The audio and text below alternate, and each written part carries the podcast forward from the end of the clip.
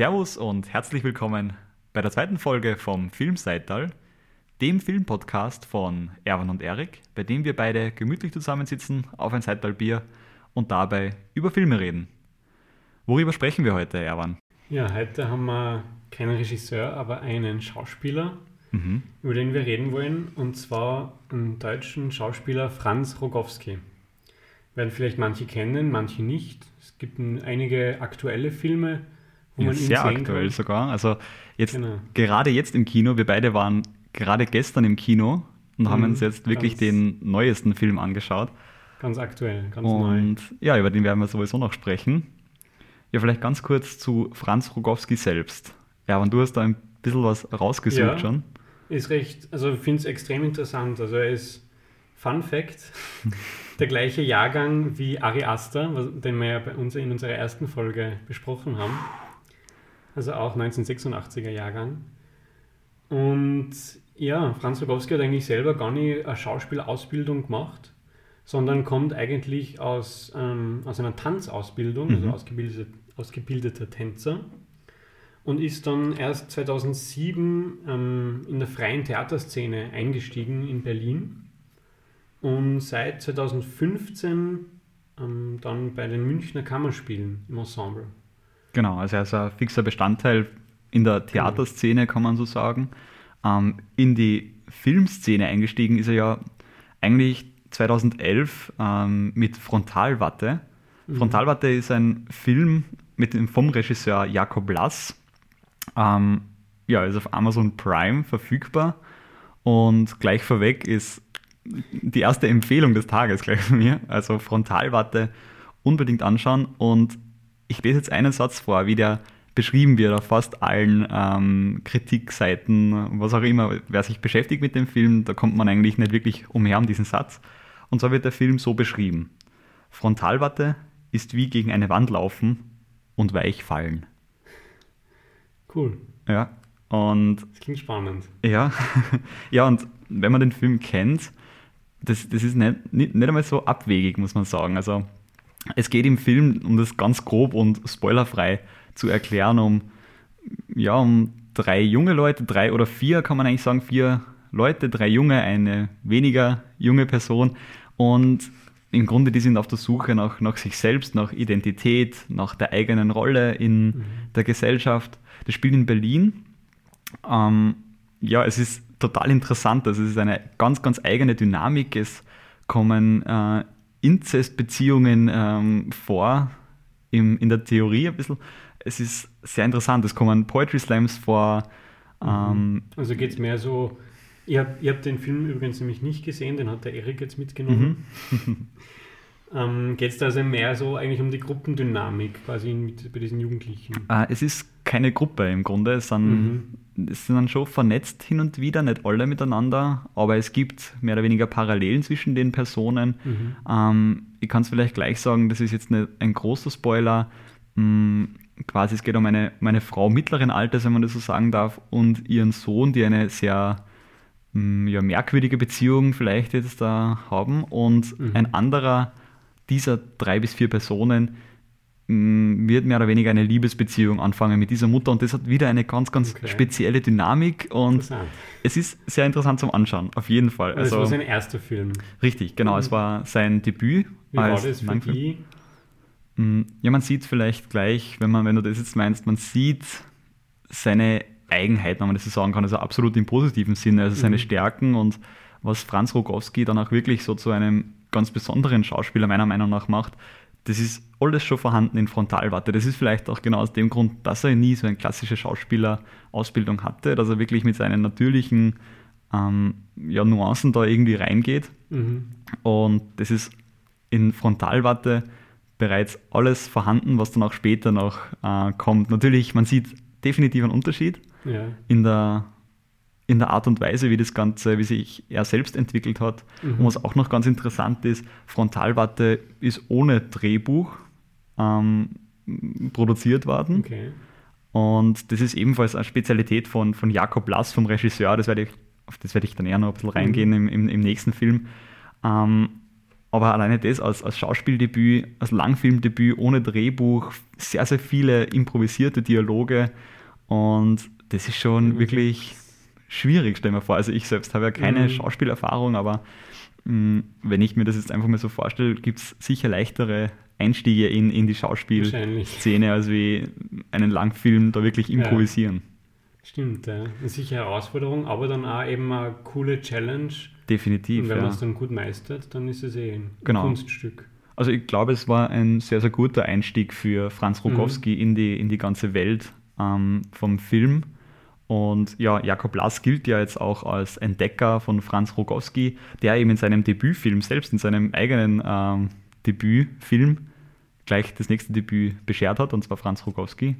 Und mhm. ja, hat auf jeden Fall Früchte getragen, weil nämlich auch Franz Rogowski gleich im nächsten Film von, von Jakob Lass ähm, ebenfalls die männliche Hauptrolle gespielt hat. Und zwar bei Love Stakes, der im Jahr 2013 rausgekommen ist. Der ist ebenfalls auf Amazon Prime verfügbar. Und ja, ist ebenfalls sehr, sehr, sehr, sehr spannend. also ich werde natürlich jetzt nicht, nicht jeden einzelnen Film empfehlen, aber die ersten beiden auf jeden Fall mal schon. Ja, das cool. definitiv. Ähm, Love Stakes ist, wie gesagt, ebenfalls von, von Jakob Lass als Regisseur, wieder mit Rogowski in der Hauptrolle. Und was dann wirklich spannend ist an dem Film, es ist ein sogenannter Mumblecore-Film. Mhm. Mumblecore, das ist ein, ein Untergenre von Indie-Produktionen aus den USA okay. grundsätzlich. Es gibt aber eine ganz starke Strömung wirklich im deutschsprachigen Raum, also vor allem quasi in Berlin, äh, die Szene ist wirklich eine starke German Mumblecore oder Berlin Mumblecore Szene mhm. da vertreten. Ja, Mumblecore ist, wie gesagt, eine Unterkategorie von Indie-Filmen und was diese Filme so speziell macht oder was die ausmacht, sind, die setzen zum einen auf Laienschauspieler, auf sehr junge Schauspieler, sind, mhm. haben große, große Anteile von improvisierten Szenen, Dialogen. Da spielt sehr, sehr viel in Innenräumen, fällt immer wieder auf und dient einfach dazu, einen wirklich sehr, sehr starken Wirklichkeitsbezug zu haben. Also das ist wirklich sehr nah an der Realität, auch alleine dadurch, dass eben Laienschauspieler mhm. da sind und improvisieren. Ja. Ähm, da ist nichts überspielt, wie man dann oft schon so sagt, sondern mhm. das ist einfach ganz bewusst nahe an der Realität.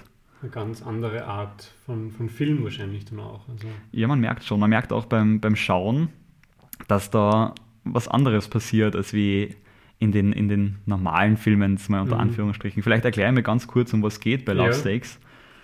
Uh, Love Stakes handelt, wie kann man das, ist, ist eher eine, ja, es ist eine Liebesbeziehung dabei, kann man sagen. Mhm.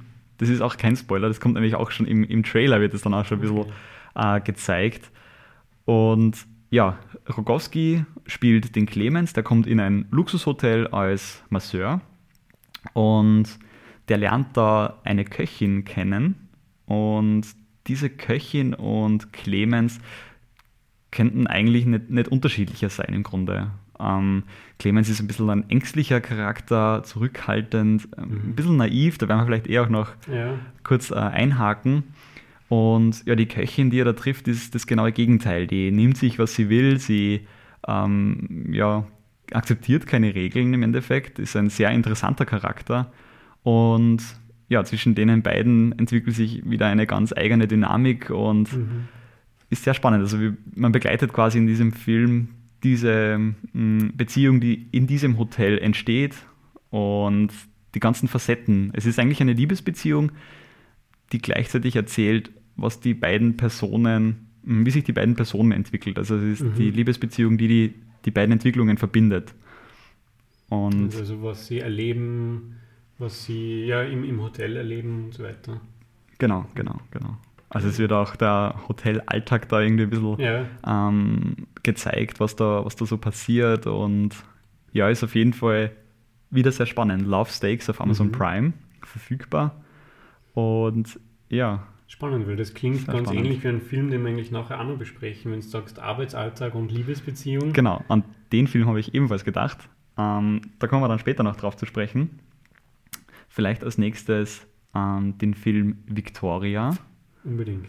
Unbedingt. Das ist ganz was Besonderes. Sicher einer, einer der beeindruckendsten Filme der letzten Jahre. würde ich sagen, zumindest von denen, die ich gesehen habe. Ja, und da schließe ich mich an.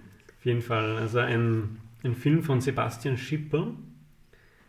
Und gleich vorweg, also das ganz Besondere an dem Film ist, er ist ohne Schnitt gedreht, gemacht. Mhm. Und zwar wirklich ohne Schnitt. Also wirklich also ohne Schnitt, genau, weil wir haben ja, wie ihr auf Instagram gesehen habt, den Begriff der Plansequenz erklärt. Und das ist eben eine Plansequenz. Also wirklich da in diesem Fall der ganze Film ohne Schnitt. Gibt natürlich aktuell ja auch, auch Beispiele, wo aber, wenn man da ein bisschen nachliest und nachschaut, merkt, ähm, dass da ein bisschen getrickst worden ist. Mhm. und bei Victoria ist aber wirklich in einem Take gedreht. Sie haben den ganzen Film dreimal gedreht, drei Takes quasi gemacht und den letzten, glaube ich, haben es genommen. Ah, den letzten, okay. Mhm. Und ja, es begleitet eine, eine Spanierin, die in Berlin arbeitet, mhm. wohnt, in einem Café arbeitet sie. Und der Film steigt ein quasi in einer Disco und man sieht sie also im, im, im Nachtleben in Berlin und lernt dort eine Gruppe anderer Jugendlicher kennen.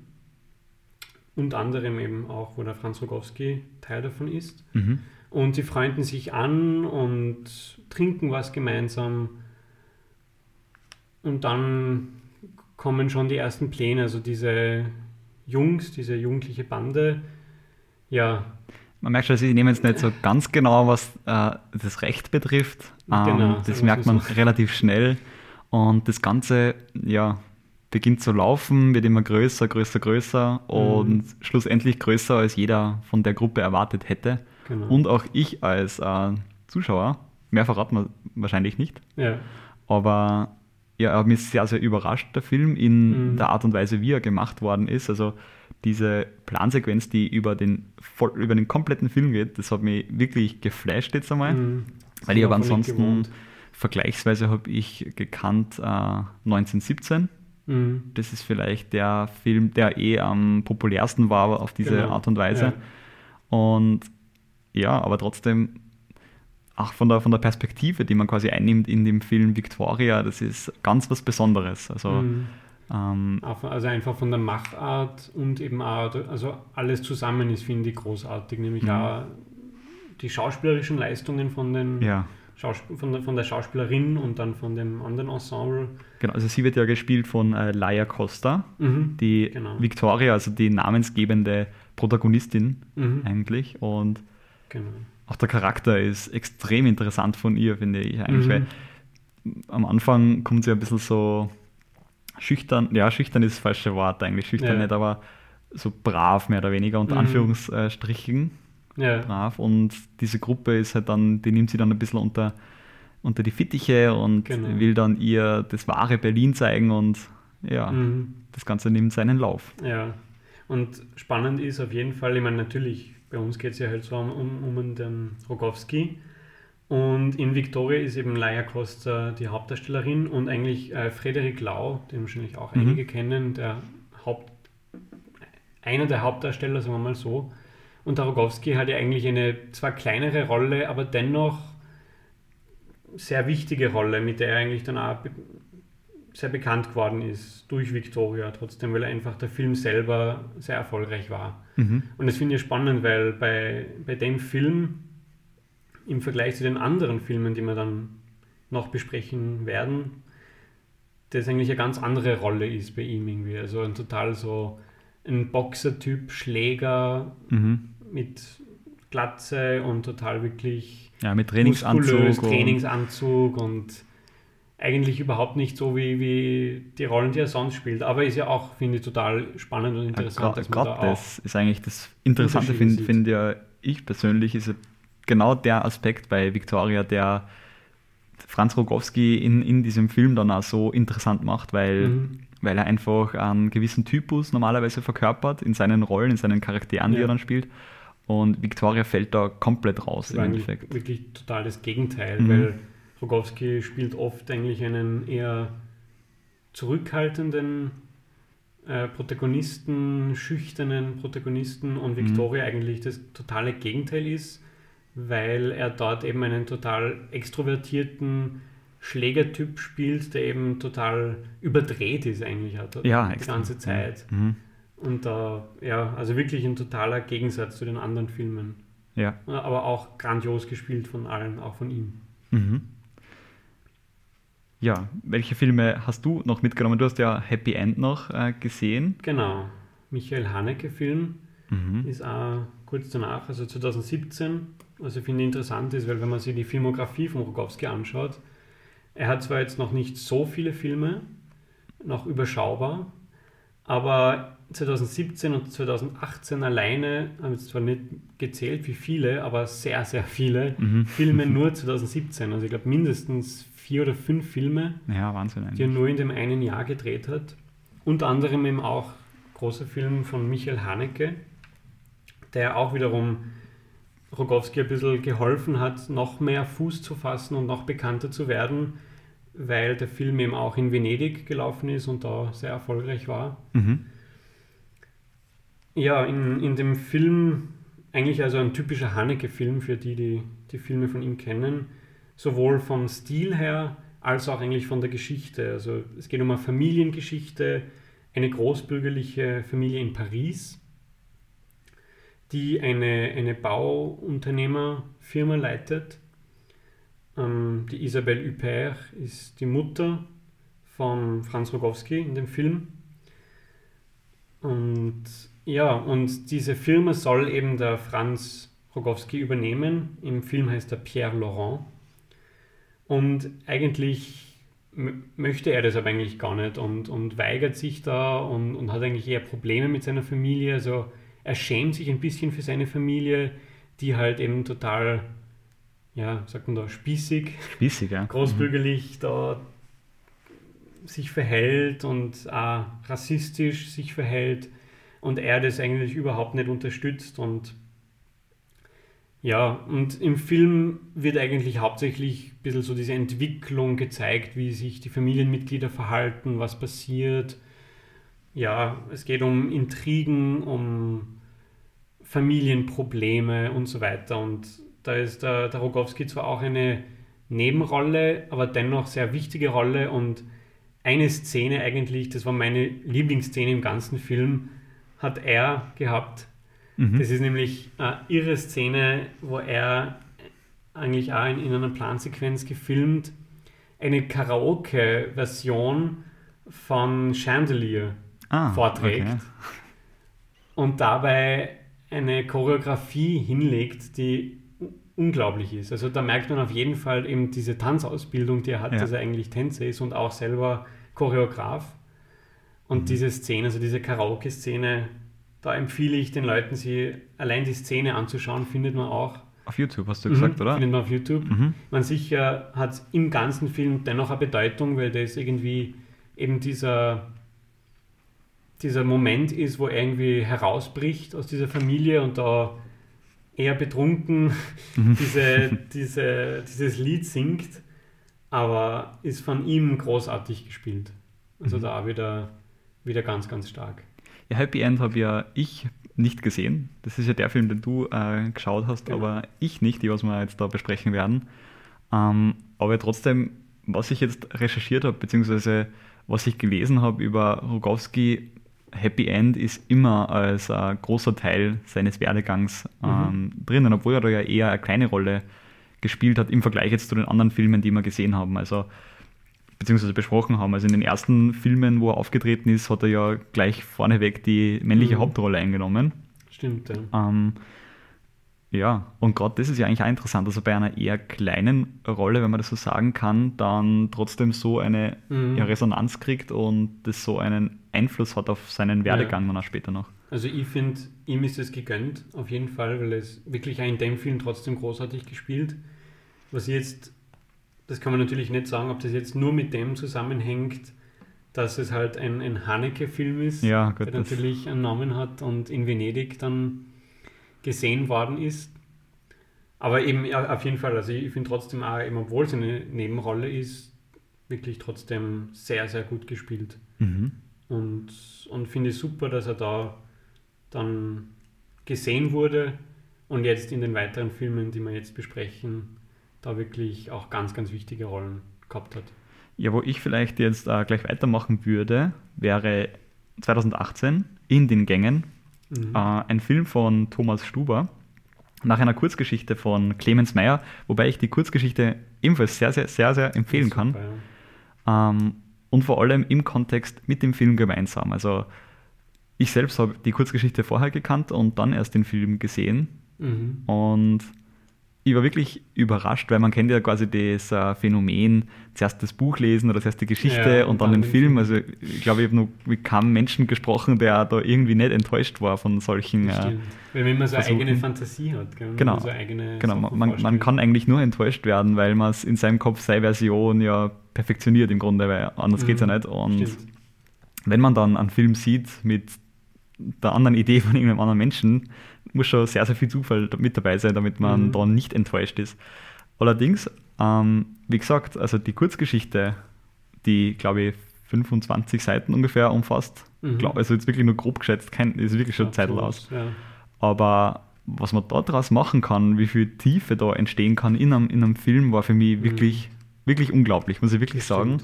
Äh, in den Gängen, vielleicht, worum geht es? Äh, es geht um einen Super, Supermarkt, eigentlich ums Leben, einem, um den Alltag mhm. in einem Supermarkt. In einem sehr großen.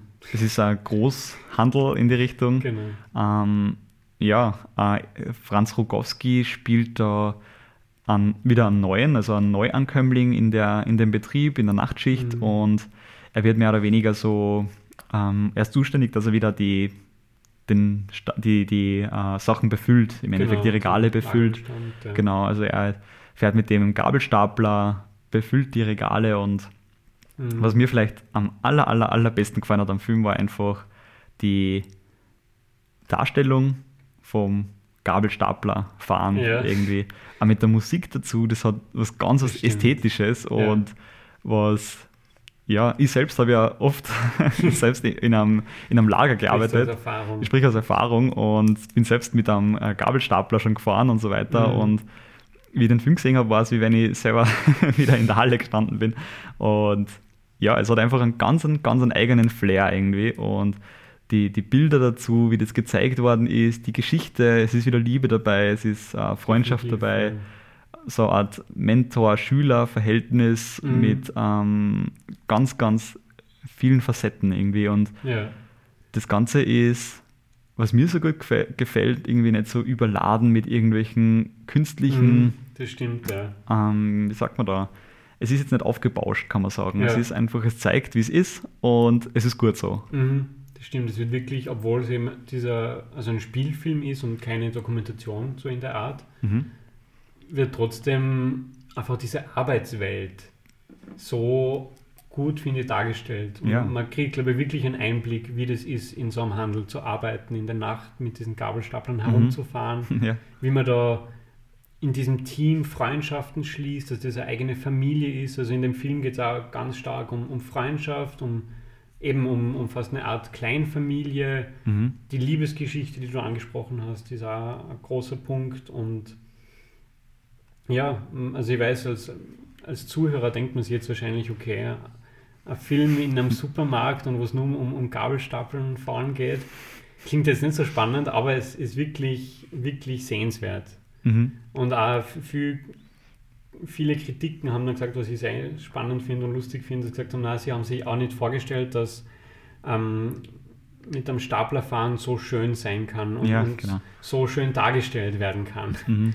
Und ich finde, das ist wirklich gelungen. Also das ist eigentlich fast man kann es fast als Menschen sehen und die, die haben da eine Choreografie mit diesen Staplern, ja, wirklich, die ja. herausragend ist. Auch mit der Musik eben unterlegt.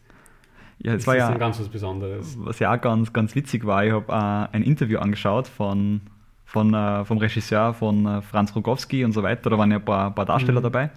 Und Franz Rogowski hat das eigentlich ganz schön beschrieben. Er hat gesagt, als Schauspieler sucht man immer die, den Wirklichkeitsbezug, man sucht was, wonach, mhm. wo man sich äh, festhalten kann daran. Der hat gesagt, es gibt nichts, woran man sich so gut festhalten kann, wie wenn über einem eine Tonne Bier schwebt. und sie haben ja dann tatsächlich, wenn ich das wirklich jetzt nicht verstanden habe, sie haben tatsächlich den Staplerschein gemacht für mhm. diesen Film. Und ja, sie haben halt auch über die Kunst gesprochen, wie das ist. Also es hat auch die, die, die Schauspieler und Schauspielerinnen ergriffen, wie das Staplerfahren. Also, Ja, das glaube ich. also ich weiß nicht, wem es nur so geht, aber ich selbst habe wirklich Lust gekriegt, selbst einen Staplerschein zu machen. Also ich weiß nicht, wie es Ja. dir gegangen ist. Aber es ist einfach ganz eine eigene Ästhetik im Film Stimmt. und Die haben da in dem Film definitiv auch eine wichtige Rolle. Nicht Mhm. nur die Schauspieler und Schauspielerinnen. ja, absolut. Und wo aber der, der Rogowski bei dem Film, was mich da beeindruckt hat, er hat eigentlich im, im ganzen Film gar nicht so viel äh, Dialog und gar nicht so viel Text, Mhm. aber er schafft es durch seine Präsenz was ganz, ganz Besonderes zu Das- machen. Also einfach Mhm. wie er dasteht, wie er schaut, ist Ja. wirklich eine Leistung von ihm, die sicher nicht jeder Schauspieler so, so kann. Genau. Das bei ihm aber da gerade in dem Film wirklich gelungen ist. Ja, wir müssen es sowieso später noch ansprechen, vielleicht wenn wir wirklich mit unseren Filmempfehlungen, wenn man das so Mhm. sagen kann, durch sind. Dann müssen wir sowieso noch drüber sprechen, was jetzt wirklich Franz Rogowski so besonders macht, dass wir überhaupt Ja. eine Folge über Ja. ihn machen. Also bis jetzt haben wir ja wirklich nur. Filme äh, aufgezählt und beschrieben. Und ja, vielleicht schauen wir gleich weiter mit dem Mhm. nächsten Film. Ich habe jetzt angefangen, also aufgeschrieben, 2018 Transit von Christian Petzold. Ja. Und die ganz aufmerksamen äh, Zuhörerinnen und Zuhörer wissen dann schon, wo wir dann hinaus wollen. Also wir werden das dann jetzt vergleichen mit einem zweiten Film, der ganz, ganz aktuell ist. Aber jetzt mal bei Transit bleiben. Äh, wie gesagt, Christian Petzold, der Regisseur, und die beiden Hauptdarsteller sind da ganz besonders wichtig. Und zwar Franz Rogowski als männlicher Hauptdarsteller und die weibliche Hauptdarstellerin Paula Bär. Und meiner Meinung nach ähm, lebt dieser Film bzw. diese Darsteller nicht jetzt von der Einzelleistung, sondern durch die Dynamik, was da entsteht zwischen den beiden. Ja. Das ist unglaublich. Und Bei das, beiden Filmen. genau, bei beiden Filmen, die wir jetzt dann noch besprechen werden, äh, diese Dynamik zwischen den beiden Schauspielern ist unglaublich. Mhm. Vielleicht magst du ganz kurz erklären, um was bei Transit geht. Es ist ja nach einem ähm, Roman Genau. geschrieben worden. Mhm. Ähm, genau, die, den Roman ähm, 19, was hab ich gesagt, 1941 und 42 Genau. geschrieben von Anna Segers, der selber im Exil, also geflüchtet ist von den Nationalsozialisten und dann im Exil in Mexiko gelebt hat und, und dort eben auch den Roman geschrieben hat. Und ähm, Transit, der Roman, spielt eben auch genau zu der Zeit. Es geht um im Roman einen namenlosen Ich-Erzähler, der eben die Geschichte erzählt, wie er ähm, aus Paris flüchtet nach Marseille, weil Paris eben besetzt worden ist. Er als, als deutscher Flüchtling flüchtet dann eben nach Marseille zu Freunden. Und in Paris bekommt er den Auftrag von einem anderen Freund, dass er äh, Briefe und einen Koffer ans mexikanische Konsulat übergeben muss von einem Schriftsteller namens Weidel. Und dieser Ich-Erzähler kommt also zu diesem Konsulat und möchte das übergeben und wird dort aber als Weidel gehalten und erklärt aber dieses Missverständnis nicht auf und somit lebt er jetzt weiter irgendwie als Weidel. Genau, also er übernimmt dann quasi die Person Weidel Genau. Und hat somit dann auch die Möglichkeit, also so ist dann im Film zumindest, ähm, theoretisch die Möglichkeit, selbst ins, ins Exil zu gehen, weil das große Problem ist ja zu dieser Zeit oder in diesem Szenario der, überhaupt die Möglichkeit, flüchten zu können. Also Genau, die, das ist ja das große Problem. genau. Und da sucht er um, um ein Visum an eben und um Transitpapiere. Genau. dass er eben nach, nach Mexiko flüchten kann, dieser Weidel.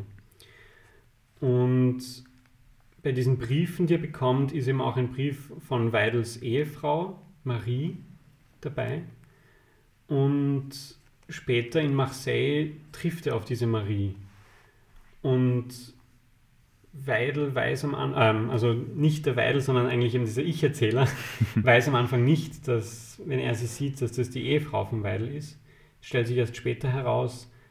Und ja, und da ist einfach zwischen den zwei dann eine besondere Dynamik, sowohl, glaube ich, im Roman als auch dann im Film eben. Und Marie wird eben von Paula Bär gespielt. Genau, also im, im Film wird Marie, die Ehefrau vom Weidel, äh, von, ähm, also Paula Bär spielt die Marie und der Ich-Erzähler ist dann im, im Film selbst der, Flüchtende und der Mhm. wird von Franz Rogowski gespielt.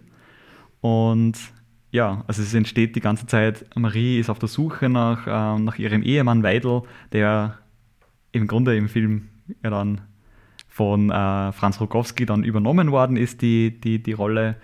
Und ja, ich glaube, es ist schon ein bisschen klar, was, was Mhm. der Film will. Also er ist sehr kompliziert, er wird oft beschrieben als etwas Kafkaeskes, also Mhm. ähm, Ja, ja, weil dann eigentlich beide zwar diese Papiere brauchen, suchen. Der Franz Rogowski, die Rolle, die eben Georg heißt, mhm. ähm, bekommt dann eben auch diese Transitpapiere, weil er eben für Weidel gehalten wird. Und irgendwie hat man das Gefühl, er möchte aber nicht wirklich eigentlich von Marseille weg noch und verliebt sich dann eigentlich, eigentlich auch in Marie. Also es ist einfach eine ganz besondere Dynamik zwischen Mhm. den zwei. Und er verrät auch im Film ihr aber nicht eigentlich, dass, dass Weidel, dass, dass er nicht der Weidel ist. ja, das ist halt der Konflikt, der dann, der dann Genau. in ihm spielt. Aber vielleicht von der Handlung her sollten wir jetzt nicht mehr Ja. mehr äh, verraten, sonst äh, braucht man sich ja nicht mehr mal anschauen. Was mir persönlich am vielleicht am besten gefallen hat an dem Film, war der Umgang mit der Zeit. Mhm. Wie du schon gesagt hast, Erwan, war, hat der Roman selbst in der damaligen Zeit gespielt, also in den 40er Jahren. Also es war wirklich ähm, während dem Krieg, während dem Weltkrieg. Und der Film aber, Transit, spielt in der Jetztzeit in Frankreich. Mhm. Ähm, es wird vieles ausgespart von der Erzählung, also man weiß jetzt nicht genau, ähm, wer sind die Faschisten, das weiß man schon, aber wer, woher kommt Ja, die Bedrohung? Es ist So ganz vieles klar unklar. gesagt wird es eigentlich nicht, wer die Faschisten sind. Es wird nur gesagt Faschisten, aber das kann natürlich dann Ja, stimmt, stimmt, stimmt. Es wird, es wird wirklich, verschiedene sein, Genau. alle. genau, aber es wird einiges eben ausgespart und nicht erklärt und gerade das macht es so spannend. Und Mhm. wenn wir schon beim Umgang mit der Zeit sind, was mir da aufgefallen ist, beziehungsweise was extrem cool ist, ähm, es werden immer da Referenzen gemacht zur Zeit, Mhm. wo der Roman spielt. Also Ja. das erste Mal fällt es auf, als ähm, eine Schreibmaschine auftaucht anstatt eines Laptops. Mhm. Und da merkt man schon, okay, irgendwie das, man merkt da irgendwas, Ja. passt da nicht zu 100 Prozent. Mhm. Mir persönlich ist später noch aufgefallen, wie, ähm, wie der, der Protagonist kein Feuerzeug, sondern Streichhölzer benutzt. Auch die Kleidung Mhm. teilweise Stimmt, ja. erinnert daran. Es kommt auch kein Handy vor, wenn ich mich jetzt nicht ganz täusche. Also Nein, Handy nicht, aber lustigerweise mal vom Konsulat aus so eine Überwachungskamera, stimmt, sieht man mal. stimmt. Aber es, also eben, einfach, es wird gemischt eben mit, diesen, Genau. mit dieser Jetztzeit und dieser Zeit damals auch zum Beispiel, was für die Zeit in den 40er Jahren spricht. Äh, Franz Rogowski kriegt in einer Szene eben diesen Brief, den er ans Konsulat geben muss, der von Weidel ist. Und die Schrift und, und einfach diese Art von, vom Brief ist auch typisch. Also das würde Mhm. man heute sicher nicht mehr so schreiben oder benutzen. Genau, also er hat ja einen Brief von seiner Frau bekommen, Genau. mehrere Briefe eigentlich, wird, es wird angesprochen, mehrere Briefe. Also es sind laufend Referenzen Mhm. zwischen den Seiten äh, spielt das Ganze und Ja. das trägt auch sicher nochmal dazu bei, dass das Ganze ein bisschen verwirrend ist. Man kann sich nicht so 100% orientieren, Mhm. wann, wann das jetzt genau ist. Ähm, er bietet extrem viele ähm, Anhaltspunkte zu verschiedenen Analysen. Ja. Da wollen wir jetzt nicht Definitiv. drauf näher hineingehen, vielleicht, weil dann sprengt das den Rahmen. Aber was mich interessieren würde, vielleicht von unseren Zuhörerinnen und Zuhörern per Mail oder auf Instagram oder wo auch immer, ähm, wie ihr das seht, die Frau Mhm. mit den drei Hunden. Ja.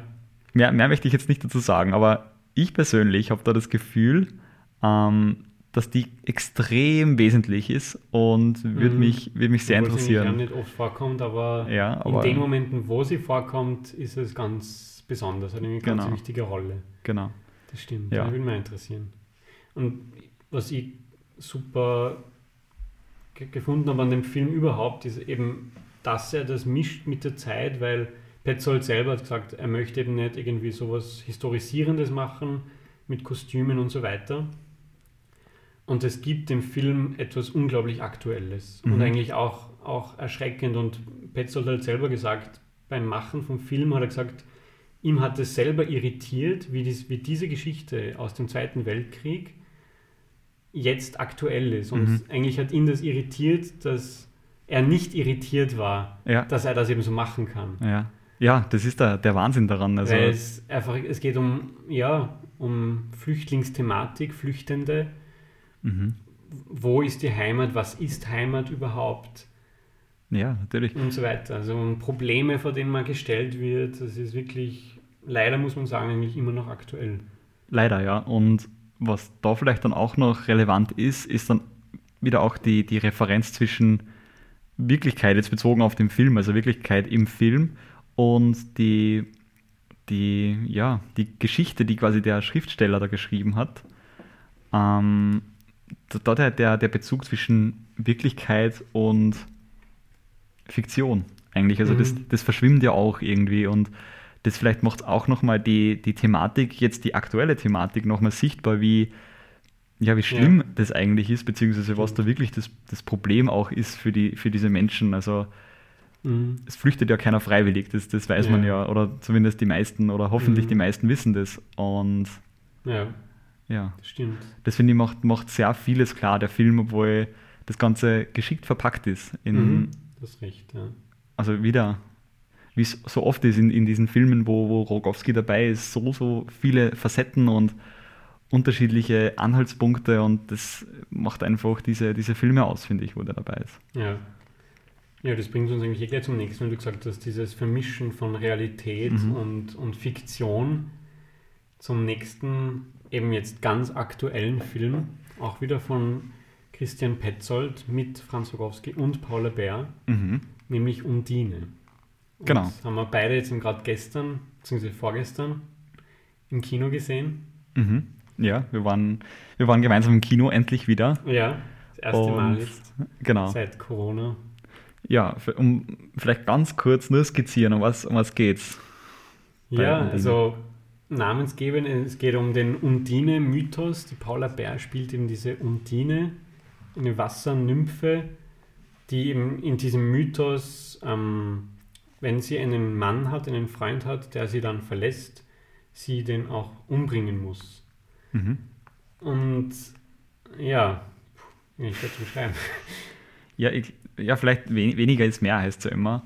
Ähm, genau, es geht um den Mythos und der ist dann wieder ja, umgemünzt auf wieder die heutige Zeit. Mhm. Ähm, ja, Paula Bär und, und Franz Rogowski, äh, also die, die Protagonisten quasi, lernen sich kennen und, und lieben.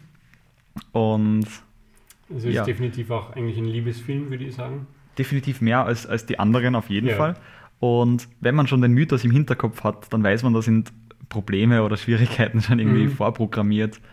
Ja. Und Stimmt, Ja. das bringt auf den Punkt. Ja. ich glaube, ich glaub, mehr, mehr sollten wir gar nicht dazu sagen. Grundsätzlich, aber was sagst du, sollte man ins Kino gehen und sich den anschauen? Unbedingt. Also Undine kann ich wirklich empfehlen. Es ist ein sehr, ein sehr poetischer und ästhetischer Film, finde ich. Er ist schön gemacht.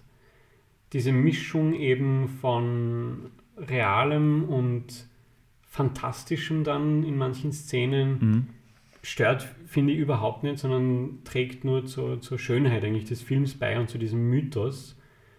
Und auch wenn es zwar natürlich bei unserer Folge heute um, um Rogowski geht, ist bei dem Film Paula Bär absolut grandios und wirklich hervorzuheben. Sie natürlich eben auch Hauptdarstellerin, Mhm. namensgebend für den Film. Undine hat auch äh, Hauptdarstellerpreis, also den Silbernen Bären in Berlin gewonnen. Wirklich ähm, hat sie verdient, finde ich. Also sie ist Ja, großartig in dem Film. Ja. Aber auch eben in diesem Duo, also die zwei, Rogowski und Paula Bär, Mhm. ganz eigene Dynamik. Ja, und genau von dieser Dynamik lebt ja dann eigentlich auch die, dieser Film eigentlich. Also Paula Bär möchte ich auch nochmal hervorheben. Ich glaube, Mhm. man, vielleicht lehne ich wieder jetzt ein bisschen zu weit aus dem Fenster, aber ich kann mir irgendwie kaum vorstellen, dass der Film so gut funktioniert hätte, ohne diese Darstellerin eigentlich. Ja, ganz besonders, weil sie es eigentlich wie der Rogowski schafft, allein durch ihre Präsenz, ohne Worte, so viel zu sagen im Film eigentlich. Mhm. Und das finde ich ganz beeindruckend, wenn das Schauspieler und Schauspielerinnen können. Ja, Und sehr. das ist bei den beiden eigentlich so. Ja. ja, das ist vielleicht, bringt uns jetzt genau dahin, was, was jetzt genau äh, Franz Rogowski so besonders macht. Also man, man merkt es ja relativ schnell, dass er, er lispelt. Äh, Franz Rogowski Mhm. aufgrund einer Lippenspalte, sagt man ja da, glaube ich. Mhm. Und ja, also das ist äh, angeboren und es hat, also es stört absolut nicht, das möchte ich jetzt wirklich gleich mal Mhm. vorweg sagen, sondern genau im Gegenteil irgendwie. Es bringt nochmal eine ganz neue Facette vom Schauspieler und vor allem den Charakteren. Ja. Was zum Beispiel ganz besonders auffällt bei Victoria, ähm, der, der Charakter, der da quasi verkörpert wird von Franz Rogowski, ist ein, ein Schlägertyp, ein, ja, irgendwie so ein bisschen ein gangstermäßiger Charakter. Und wenn der dann zum, zum Sprechen beginnt und, und das ist einfach was, was man ist nicht kurz- erwartet. Das ist ein kurz Überraschungselement irritierend, und Aber Ja. stört dann auch ja, überhaupt nicht. Und es ist überhaupt nicht. in den anderen Filmen, also spielt einfach oft einen, einen eher naiven, schüchternen, schüchternen Mann, der aber eben durch seine Präsenz, finde ich, das, das Ja, es ist die Präsenz. darstellt. Gerade das finde ich so interessant. Er, finde ich, besticht oft eigentlich durch das, was er nicht sagt. Also Mhm. das ist eigentlich oft Ja. das, was, was noch spannender ist. Also was nicht ausgesprochen wird und die Aura, die, Genau. er, die er ausstrahlen kann mit, ja, mit seiner Ausstrahlung, mit ähm, ja, der Ja. Körpersprache, die Blicke, die Mimik, Gestik, Mhm. ähm, das hat so eine unglaubliche Tiefe meiner Meinung nach, was einfach den Schauspieler Franz Rogowski so weit nach vorne bringt in meinem Mhm. persönlichen Ranking. Ja. ja, das muss man erst einmal schaffen, dass man, dass man nur im, bei einer Szene, wo man zum Beispiel nur sitzt und gar nichts sagt, dass man da eigentlich so und so viel sagen kann. Ja, Also allein durch, durch die Haltung und so weiter. Das ist wirklich, und bei ihm eigentlich in allen Filmen grandios. ja, sehr. Also. Also Franz Rogowski, ich habe bei weitem nicht alle Filme gesehen. Also ich habe jetzt Mhm. in der Ja, Vorbereitung für den Podcast äh, sechs Filme geschaut, in Mhm. den letzten fünf Tagen, glaube ich. Und ja, ich freue mich schon auf mehr.